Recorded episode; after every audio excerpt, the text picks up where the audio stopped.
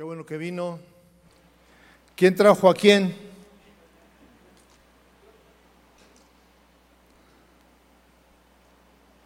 Eh, el tema de esta noche se, lo he titulado ¿De qué hablan cuando hablan? ¿Verdad? Quisiera que antes de iniciar hiciéramos una breve oración y pongamos en las manos del Señor este tiempo. Cierre sus ojos, por favor, acompáñeme a orar. Padre, gracias. Gracias por este tiempo hermoso. Gracias porque te hemos adorado, hemos exaltado tu nombre, Señor. Y ahora queremos que tú nos hables, que nos hables a cada uno de manera especial, Señor. Lo que necesitamos, Señor, háblanos, Padre. Te lo pido en el nombre de Cristo Jesús, Señor. Amén. Bien, pues ah, el tema de esta noche, decía, tiene una relación con el que estuvimos hablando la vez anterior, que tiene que ver con la comunicación. Pero eh, la, clase anterior o la reunión anterior estábamos hablando de lo que era la comunicación y lo importante que es la comunicación en la, en la vida de los matrimonios. Por ahí hay una frase que a mí me gustó mucho y que, y que tiene mucho que ver, tiene mucho sentido, que dice, sin comunicación no hay unidad, porque el mayor reto o el propósito de los matrimonios, del estar casados, es que seamos uno.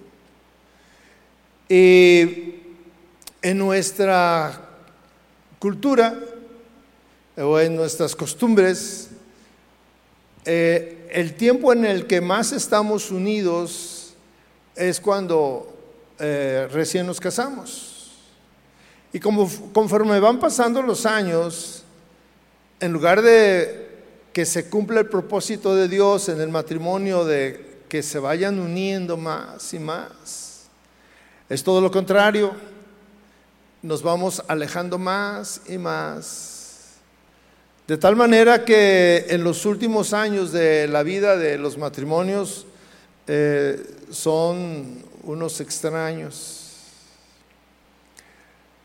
Estaba platicando con una persona en esta semana y él me decía precisamente eso. Eh, me, dijo que era algo tremendo que ya se fueron los hijos, ya se quedaron solos y pues son dos extraños, porque los que, lo que los, los mantenía unidos eran los hijos. Y al ya no estar los hijos, pues se acaban los temas, los temas de de matrimonios, de unidad. Los temas que siguen, que permanecen, son los temas de discusión, ¿sí? los temas que se discuten día con día. Entonces el, asunto de la comunicación en esta noche tiene que ver con el contenido de la comunicación. Y, el contenido de la comunicación, el contenido que se da en lo que hablamos, por eso el título es ¿De qué hablamos? ¿De qué hablamos cuando nos quedamos solos? ¿De qué hablamos cuando eh, estamos comiendo, cuando estamos desayunando, cuando vamos en el auto o cuando apagamos la luz de nuestra habitación? Este, muchos eh, recordarán que cuando eh, recién casados se apagaba la luz y seguíamos platicando. Seguía la conversación y a veces hasta se venían frases como, ay, ya, déjame dormir porque eh, mañana no me voy a levantar. Y ya tenían una hora hora y media con la luz apagada. ¿sí? Si se supone que el matrimonio es una relación en donde hay una intimidad de dos personas, dos personas que se comunican, porque el matrimonio es eso, eh, es uno de los eh, elementos importantes de la relación matrimonial, la comunicación.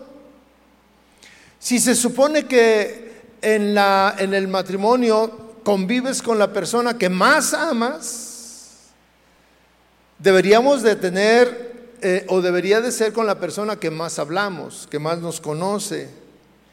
la relación o la comunicación debería de ser una de las fortalezas de las parejas. Sin embargo, la comunicación es una de las debilidades de las parejas. Es una de las ah, de los temas que todo mundo tiene un problema. La mayoría de las parejas ah, tienen una comunicación deficiente, deficiente. En muchos casos es una comunicación nula, es decir, no hay comunicación. Pero podemos hablar de temas muy triviales. El asunto es qué es el contenido de la comunicación, de qué hablan. Piense bien las últimas 24 horas, ¿de qué hablaron? ¿De qué hablaron? Las últimas 24 horas. ¿Qué llena tu plática? Puede, tu plática puede estar llena de cosas de la vida, cosas como Ah, ¿Ya te diste cuenta que está haciendo erupción el volcán en la ciudad de, Puebla? ¿Ya te diste cuenta que este, subió el huevo o bajó los limones? ¿Ya te diste cuenta que está haciendo mucho calor? ¿Ya te diste cuenta de todas esas cosas? Para otros el tema es los hijos, los que todavía están criando hijos.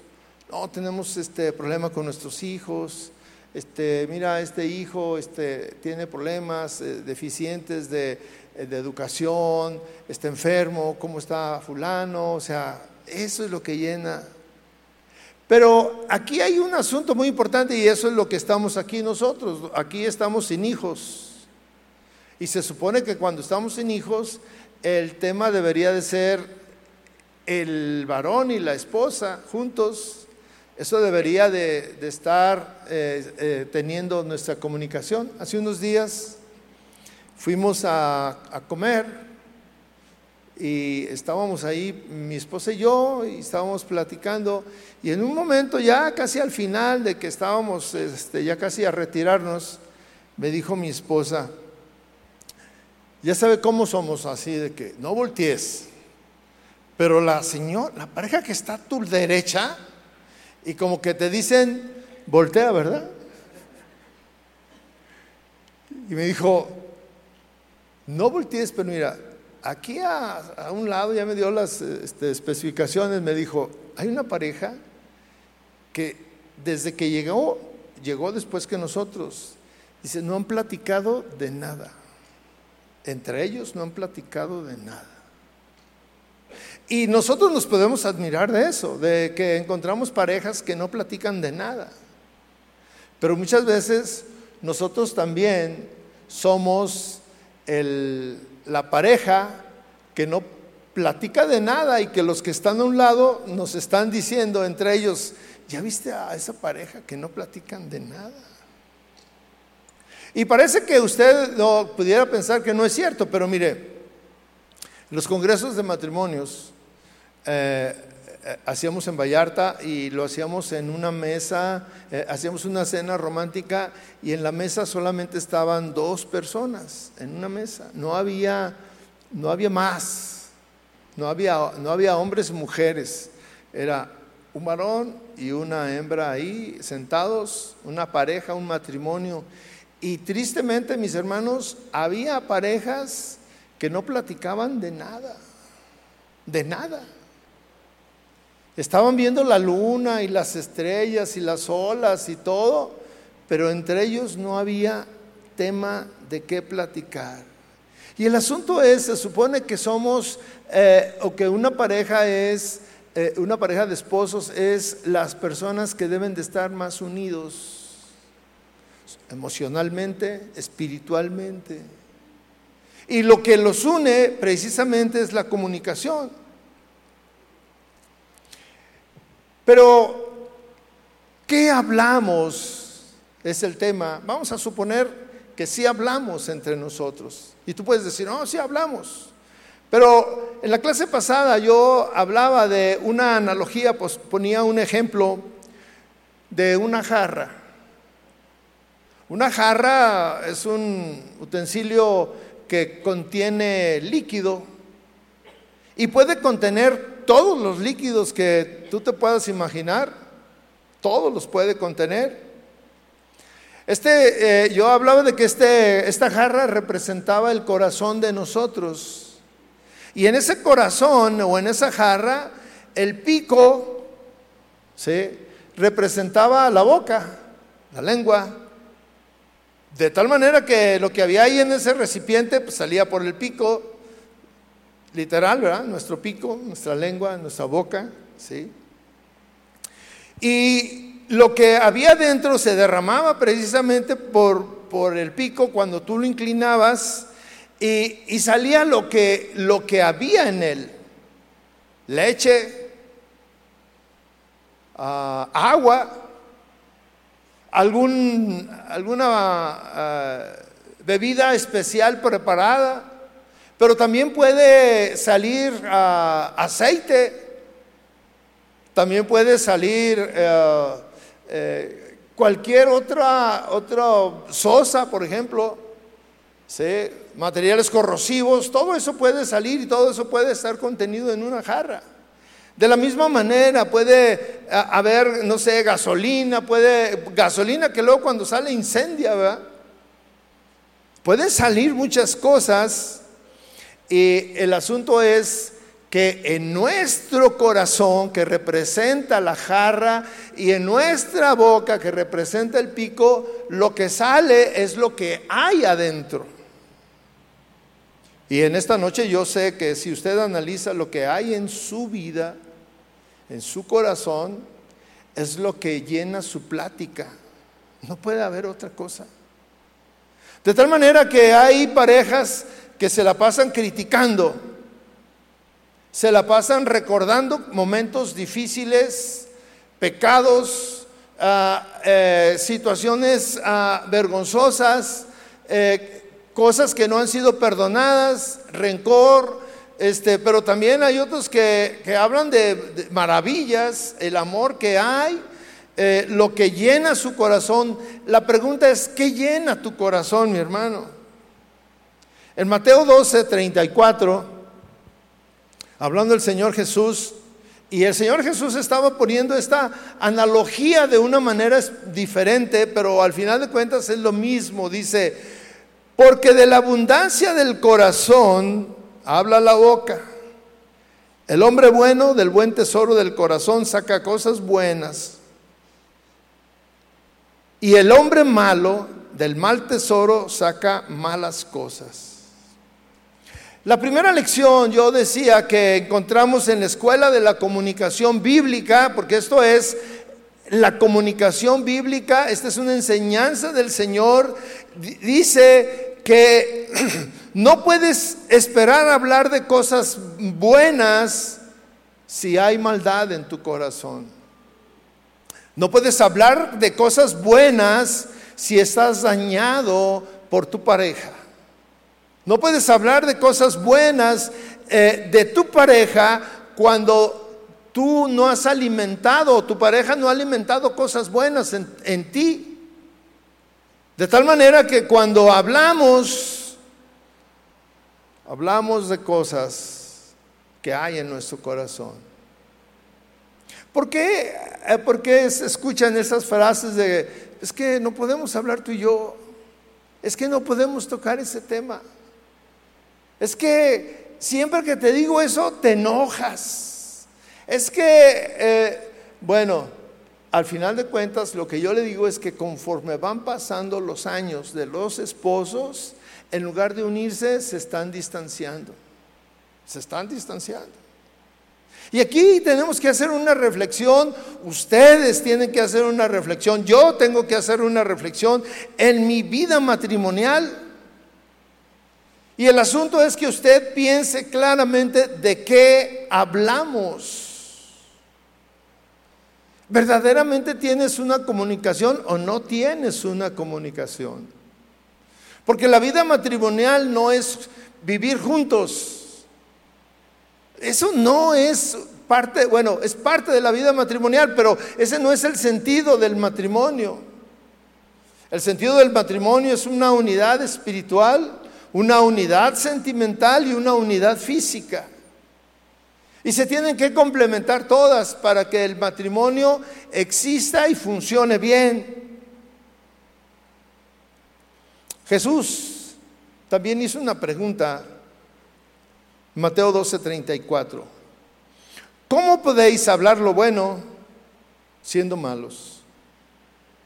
¿Cómo puedes hablar de lo bueno cuando dentro de ti no hay cosas buenas. ¿Cómo puedes hablar, cómo puedes elogiar a tu esposa si hay situaciones negativas dentro de ti? ¿Cómo puedes elogiar a tu esposo si hay situaciones negativas dentro de ti? Lo que está lleno tu corazón. Es muy fácil hablar de trivialidades. Es difícil hablar de cosas íntimas. La única manera de, hablar cosas buenas, cosas edificantes, es cuando tú realmente decides limpiar tu corazón y sanarlo. Y la manera de sanarlo es precisamente con tu pareja, en la intimidad. Pero el asunto es que es difícil hablar entre nosotros. Se ha convertido en un, en un problema atacar, hablar de frente, hablar con libertad.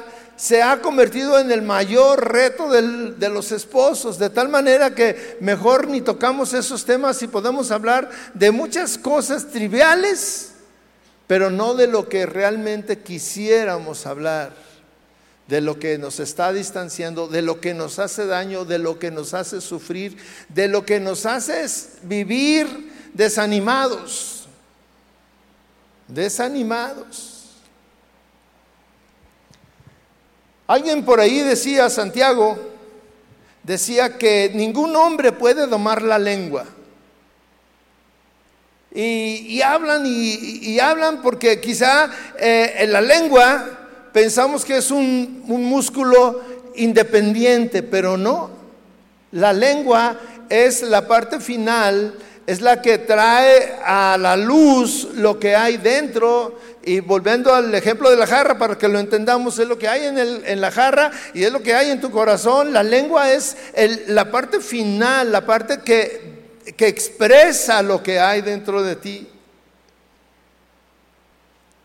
Pero la Biblia enseña que hay una conexión entre el corazón y la boca. Hay una conexión muy, eh, pues, eh, complicada, vamos a decirlo, de entender entre la mente, el corazón y la boca. Y usted, digo, muchas veces nosotros decimos, hey, conecta tu, tu mente con tu boca. No digas tonterías antes de hablar, conecta tu mente con tu boca, pero mi hermano, se le olvida que también tiene que estar conectado con su corazón. Porque en el corazón, ahí es donde está todo el problema. Job 33, 3 dice así, mis palabras procedan de la rectitud de mi corazón y con sinceridad mis labios hablan lo que saben. Yo quiero, antes de explicar el texto, yo quiero decirle que todo lo que está escrito en la Biblia tiene un gran, gran sentido. Todo lo que está escrito en la Biblia tiene una verdad y tiene un sentido y, produce algo que no falla, no cambia.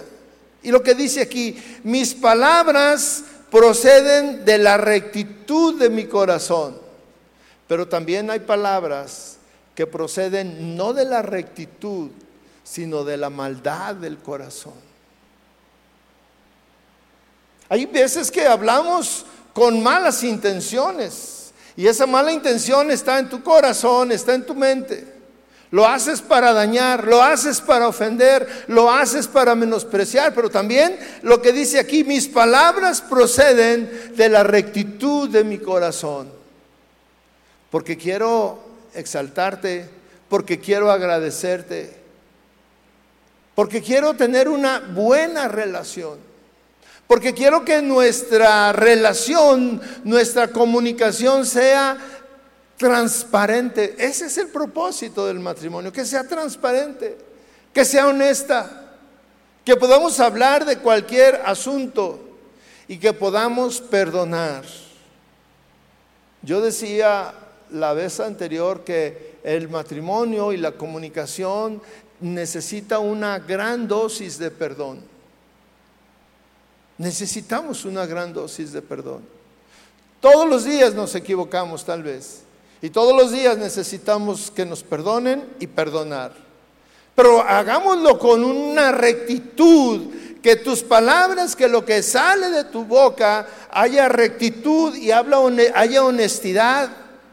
Con sinceridad mis labios hablan de lo que saben. Qué palabras tan hermosas. Qué pensamiento tan hermoso. Pero qué difícil es ponerlo en la práctica. Es muy difícil. Una de las primeras cosas que desaparecen en la vida de los recién casados es la confianza de hablar con libertad de cualquier tema. La confianza de hablar con libertad de cualquier tema.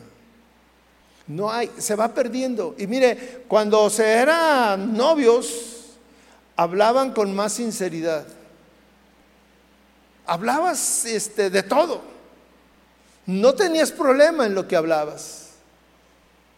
¿Sí? A veces eran temas candentes que nos ponían rojos, pero lo hablábamos.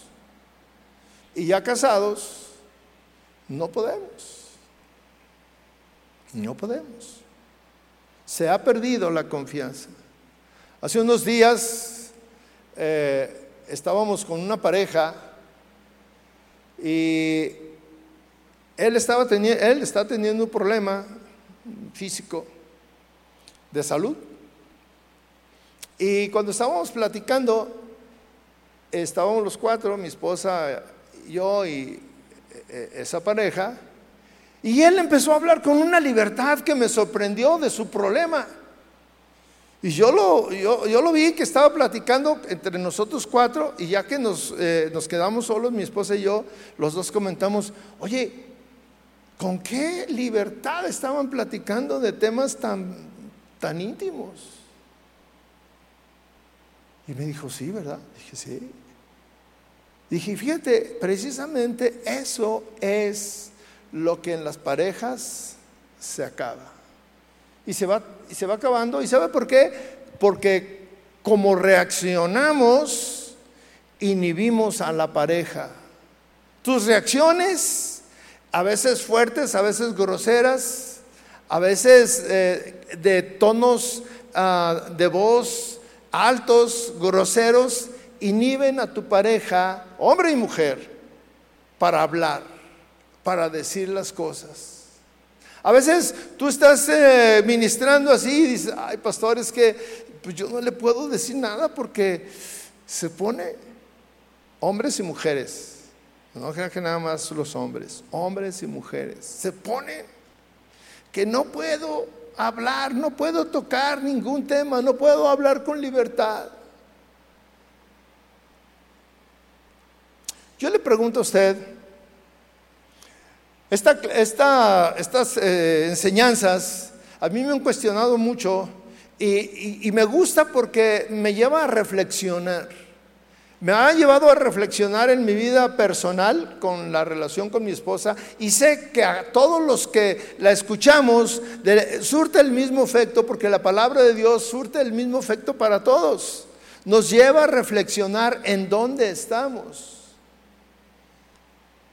La pregunta que yo le quiero hacer en esta noche es, ¿qué fue lo que inhibió, en tu caso, que rompió la comunicación? La rompió. En muchos casos, lo que vino a romper la intimidad o la comunicación de una pareja fue la televisión.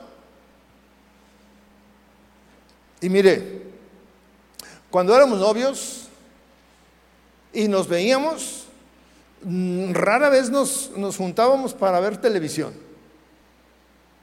Normalmente no. Era para platicar, era para jugar, era para eh, interactuar. Pero difícilmente era para llegar y que tú fueras a la casa de la novia y llegar y meterte y sentarte a ver la televisión dos horas. El otro día platicaba este, el pastor Toño, el jueves, decía que a él le gusta ver el fútbol solo, porque no le gusta estar eh, explicando y le gusta gritar y, tener sus, eh, este, eh, expresar sus emociones por lo que está pasando y hablar en voz alta y todo. Dice, por eso prefiero yo solo. Una vez mi esposa, este, ella tratando de meterse en mi vida, tratando de estar cerca de mí y, este, y participar en lo que a mí me, gustaba. Este, un día yo llegué a mi casa eh, y se me hizo raro porque ella me decía, vámonos ya, ya, ya, vámonos. Y veía el reloj y decía, ya, ya es hora, vámonos. Yo decía, pues, ¿de qué es hora? Era un sábado, recuerdo, y llegamos a casa y luego la vi que estaba haciendo una botanita y, subiendo a nuestra habitación este, la botana y salsas y, luego este, eh, unas heladas, unas cocas.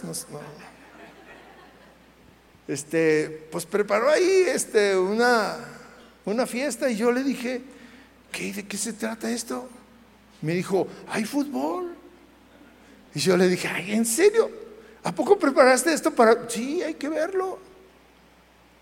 Y bueno, yo estaba ahí, pues así como expectante, pues viendo el, fútbol con ella y luego me decía, oye, ¿y por qué la sacó para allá? Oye, ¿por qué hizo esto? Y decía, no, mi amor, es que mira, y estábamos explicando y yo le dije, mira, mejor ya no vemos el fútbol.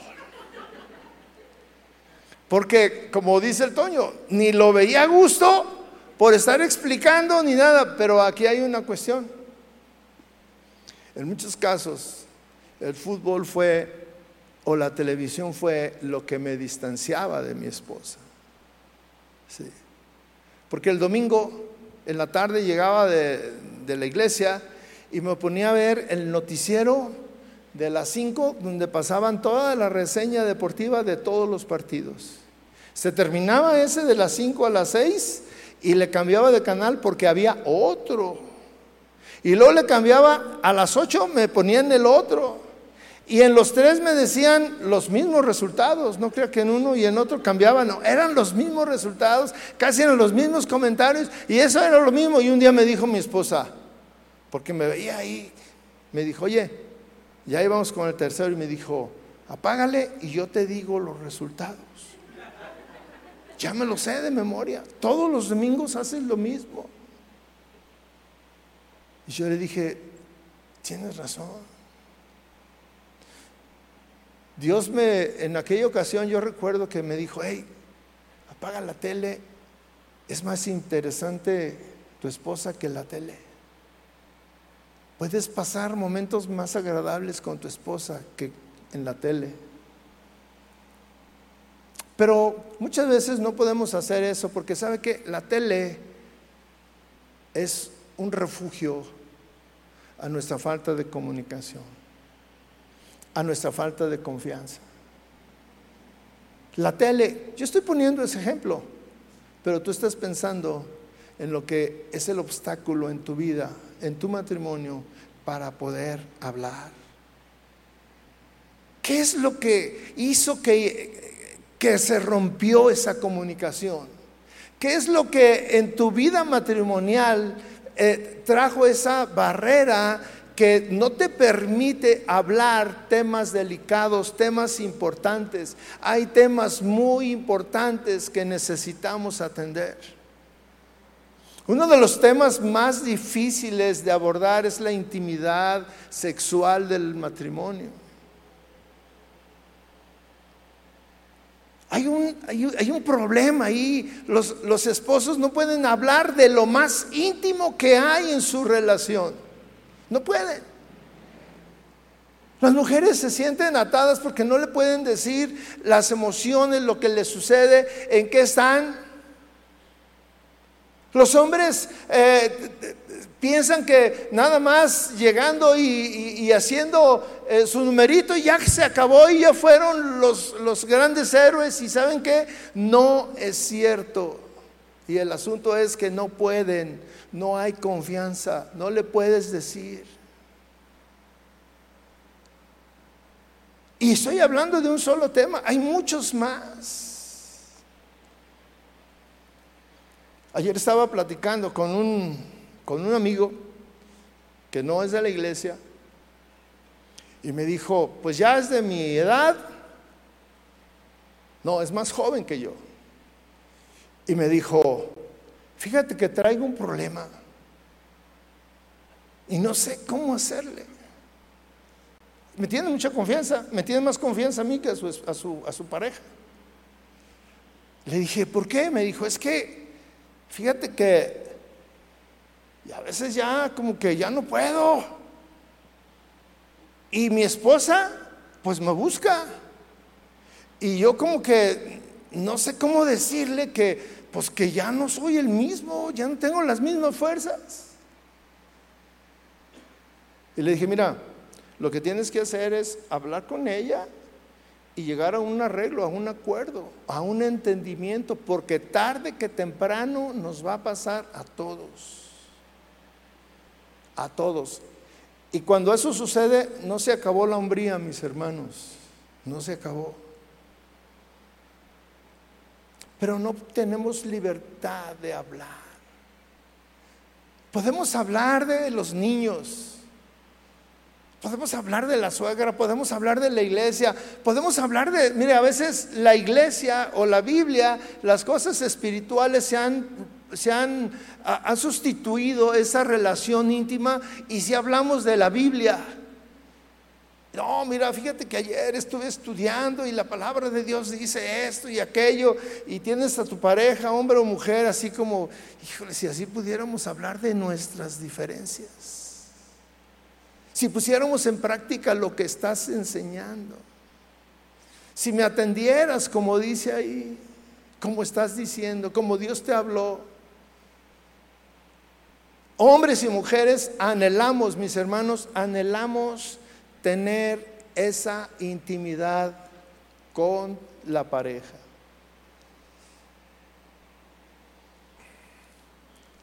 El temor de enfrentar nuestras limitaciones, el temor a enfrentar nuestras debilidades, nuestras luchas.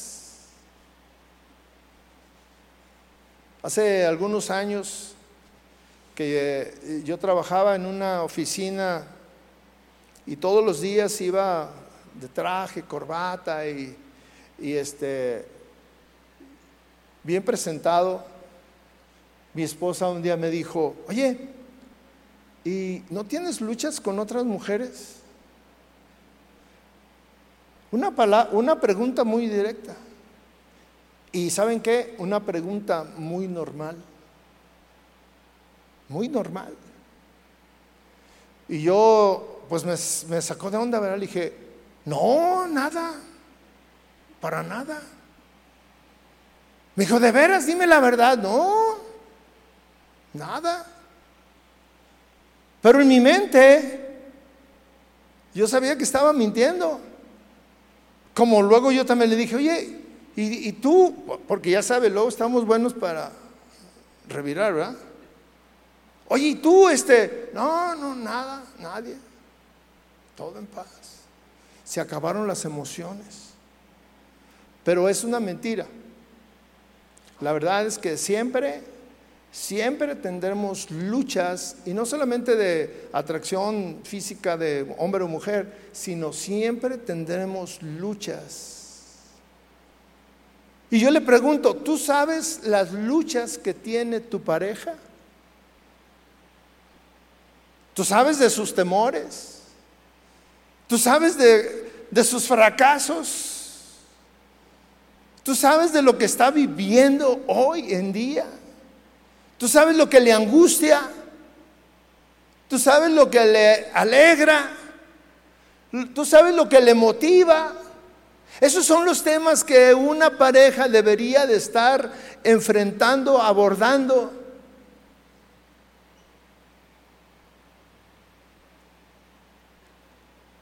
Pero ahora también estamos eh, hay una atracción terrible, mis hermanos, terrible que es el Facebook, el YouTube, el Instagram. Nos la pasamos viendo fotos y te dicen, ¿qué estás viendo? No, es que estoy aquí viendo las fotos del hermano fulano. Estoy aquí viendo una predicación del pastor fulano. Está buenísima estoy haciendo esto y, estás clavado ahí en el Facebook y, estás ahí, eh, bueno, te ha atrapado. Nos ha atrapado, mis hermanos, porque todos estamos en lo mismo. Nos ha atrapado. Y, tú puedes pensar que son cosas inofensivas, que no estás pecando. No es pornografía lo que estás viendo. Pero yo te digo algo, estás desperdiciando el tiempo porque es más importante apagar y, voltear y decir, ¿de qué hablamos? ¿Qué te pasa? Tan sencillo como eso. ¿Cómo te sientes hoy? ¿Cómo fue tu día hoy verdaderamente? ¿Te sentiste motivado o hubo algo que te, que te trajo algún problema? Podemos diferir, mis hermanos, en nuestros puntos de vista, diferir. Pero qué bueno que existe esa diversidad de pensamientos. Qué bueno que nos gustan las cosas diferentes. Aun cuando vamos a, un restaurante y luego te pregunta tu pareja, ¿qué vas a pedir? No, pues un pescado. ¿Y tú? No, un pescado no, pide un corte. No, pues yo quiero un pescado. Déjame. No, es que está mejor el corte para ti. Es que el color azul es mejor que el verde para ti. Es que ir a correr es mejor que estar este, tocando algún instrumento para ti. Pero cuando nos juntamos y platicamos,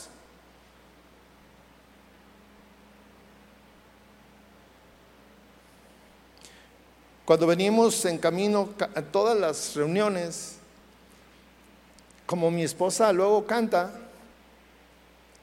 en el camino no me, desde que salimos de casa no, no, no me hace caso, porque viene a calentando la voz. Y yo la vengo oyendo y pues hace unos sonidos que la neta me da risa, pero me tengo que aguantar. Y hasta ella me dice, ay, que este, pero, pero a ella le encanta eso. A mí no. Bueno, no se me da. Pero somos diferentes. Y yo tengo que apoyar lo que a ella le gusta como ella tiene que apoyar lo que a mí me gusta. El asunto es que llena nuestra plática, de qué hablamos. Si tú estás hablando de cosas ligeras, frívolas, Te estás perdiendo de la bendición del matrimonio, te estás perdiendo de la bendición por la que estamos unidos. No debemos de tener temor a enfrentar nuestras diferencias.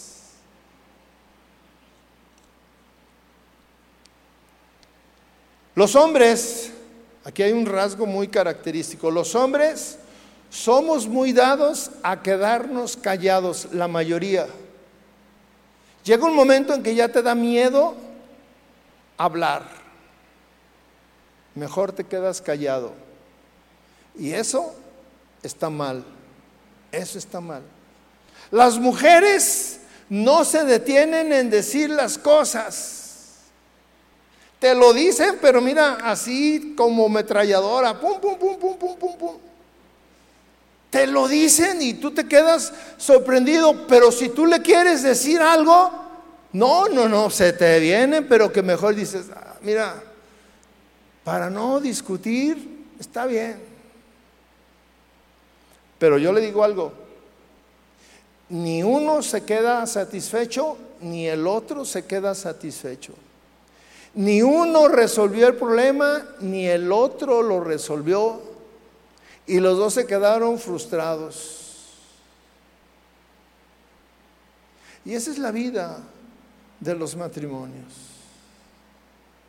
Es una vida ah, como estar en una prisión. Hace unos días, y esto es real, hace unos días una, una pareja, una señora, nos cuestionaba por qué su esposo siempre llegaba a su casa hasta las 10 de la noche. Decía, es que no entiendo por qué siempre llega hasta las 10 de la noche. ¿Por qué siempre llega? Y yo tuve la oportunidad de preguntarle a él y mire, solito me dijo, es que sabe qué, yo no puedo llegar a mi casa antes de las 10. ¿Por qué? Es que si llego antes nos vamos a pelear. Vamos a discutir. Entonces llego cuando ya estamos cansados, cuando ya estamos a punto de dormir, y pues llego y a dormir, cenar y a dormir.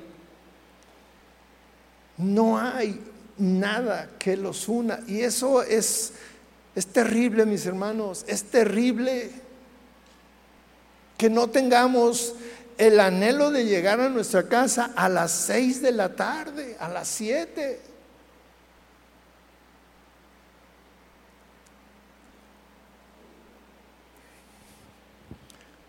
Le voy a decir que desde la antigüedad, desde la antigüedad, tenemos un enemigo y, y siempre es lo mismo con ese enemigo, Satanás. Y Satanás es el padre de la mentira.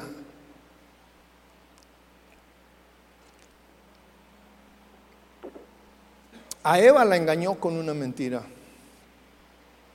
Siempre que ha aparecido, son mentiras encubiertas, pensando o haciéndole notar a la persona que va a tener resultados eh, muy hermosos, cuando la verdad es que al final se cosechan consecuencias dolorosas, en todos los casos. Y lo que siempre hace Satanás, es dividir. Hay un lema que dice, divide y vencerás. Y, de una manera muy sutil viene a dividir a los esposos, a los matrimonios.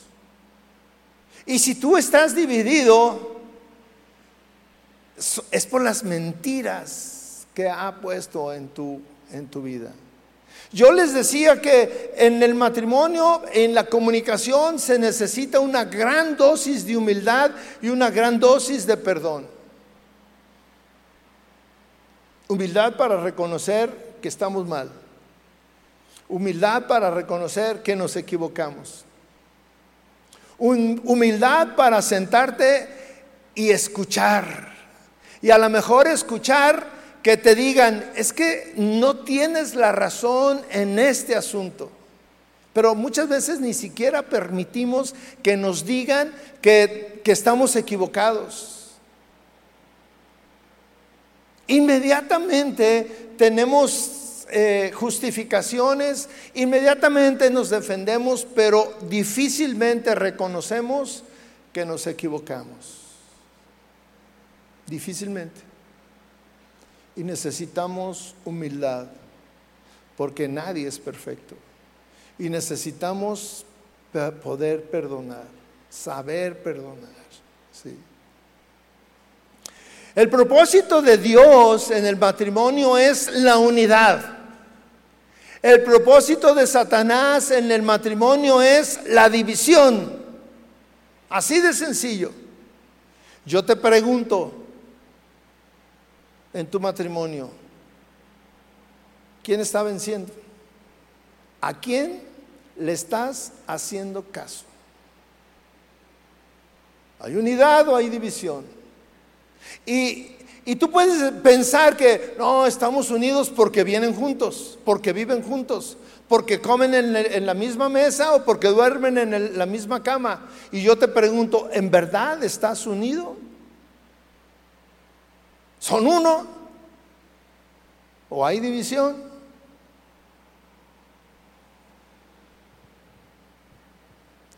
La Biblia nos da la dirección correcta para tener comunicación entre los esposos. Fíjese bien lo que dice Proverbios 15.2. Y les repito, no son frases así como que, ay, qué bonitas frases. Son bonitas, pero tienen sentido, tienen vida si las pones en práctica. Dice, la lengua del sabio hace grato el conocimiento, pero la boca de los necios habla necedades. Dos estilos, comportamientos que se pueden dar en la misma persona. Dos, dos decisiones de actuar.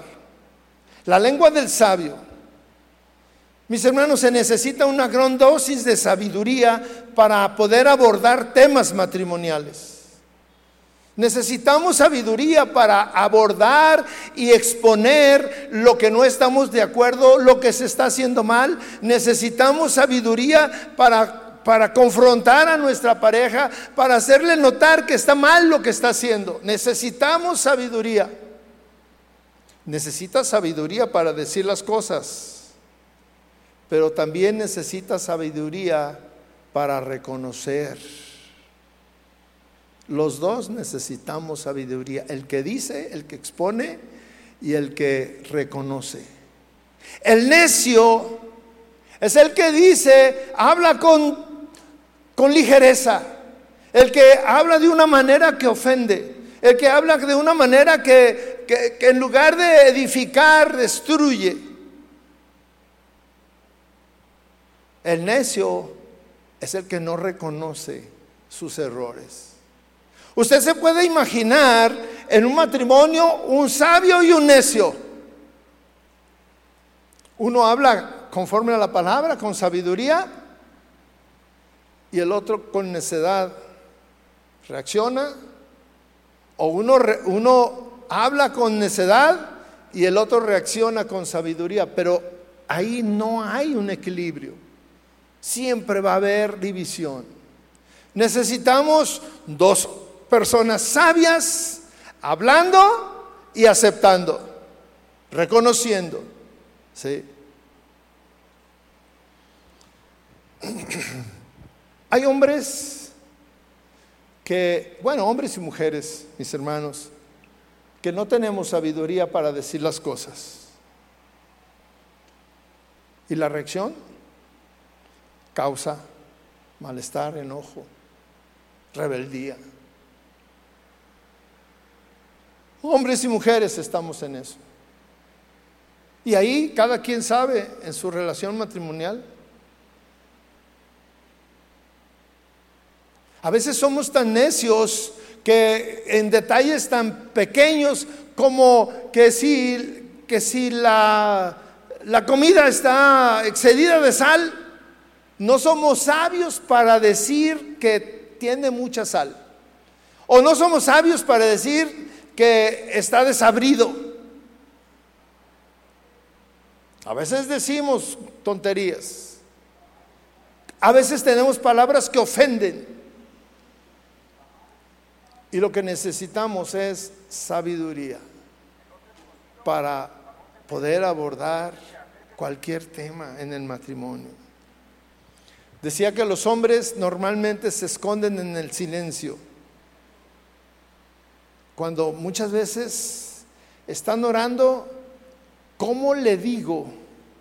¿Cómo le digo? Y tienen años tratando de encontrar la manera de decir algo, algo con lo que no viven a gusto, con lo que no son felices.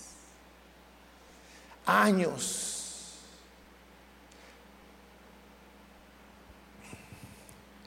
Proverbios 16, 21 dice, los sabios son conocidos por su entendimiento y las palabras agradables son persuasivas. Debemos de aprender a hablar de cualquier tema. Debemos de ser sabios para poder presentar un asunto que nos está dañando, que nos ha dañado,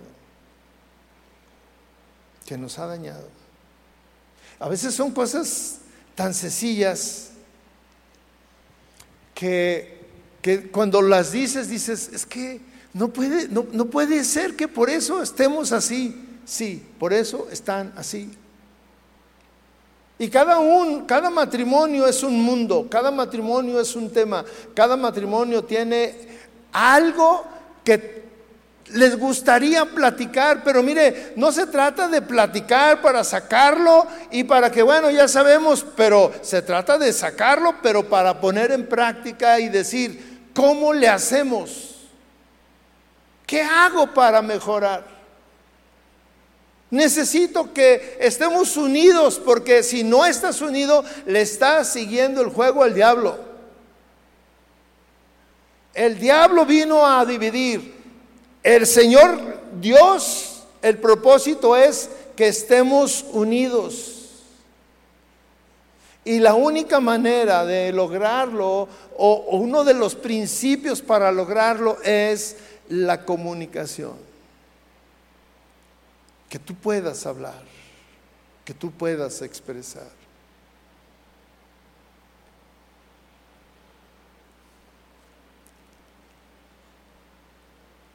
Yo sé que Dios nos está hablando. Y yo sé que vamos a continuar con estas enseñanzas porque hay mucho, hay mucho que hablar. Y el propósito del Señor es que en verdad podamos hablar. Hace algunos años teníamos unos temas, unos cursos que se llamaban restauración matrimonial y los hacíamos allá en el campo y, llegaba un momento en que pedíamos que las parejas se fueran así a un lugar solos y platicaran de algo que habían escrito, era un, un ejercicio que hacíamos. Y, y, había personas que, matrimonios que estaban ahí y no podían, y, y, y, aún que les acabábamos de decir que era lo que hicieran, y aún traían ahí los problemas que estaban viviendo y no se atrevían a hablar. Entonces nosotros andábamos por ahí, los servidores, y veíamos una pareja que estaba así como que, este, y llegábamos y le decíamos, ¿necesitan ayuda? Y muchos nos decían, sí, sí necesitamos ayuda. ¿Por qué? Es que no sé cómo decirle. Es que si le digo se va a enojar. Es que le si le digo vamos a discutir, vamos a pelear. Yo te pregunto, ¿hay temas que tú no puedes tocar? ¿O nada más puedes hablar de temas triviales, la televisión, los niños, las niñas, este, los viajes, este, eh, la ropa, este, los hermanos, eh, y nos la pasamos criticando a otros y demás, pero de nosotros, lo que verdaderamente quisiéramos hablar, no podemos. Dios nos ha traído aquí con un propósito, mis hermanos. Dios te ha traído a ti con un propósito. Yo sé que Dios me ha estado dando estos temas con un propósito a mi vida y a la tuya, porque estamos casados. Y no hay matrimonio perfecto. Yo te pido que cierres tus ojos. Cierra tus ojos. ¿Y por qué no hablas con el Señor y pones delante del Señor eso, eso que tú quisieras hablar, que no has podido hablar, que es un problema en su matrimonio? ¿Por qué no le pide, Señor, en esta noche que sea el parteaguas en nuestra comunicación? Que en esta noche mi pareja me pregunte, dime un tema que podamos hablar, que quisieras hablar conmigo, que no te he dado oportunidad o que me enojo.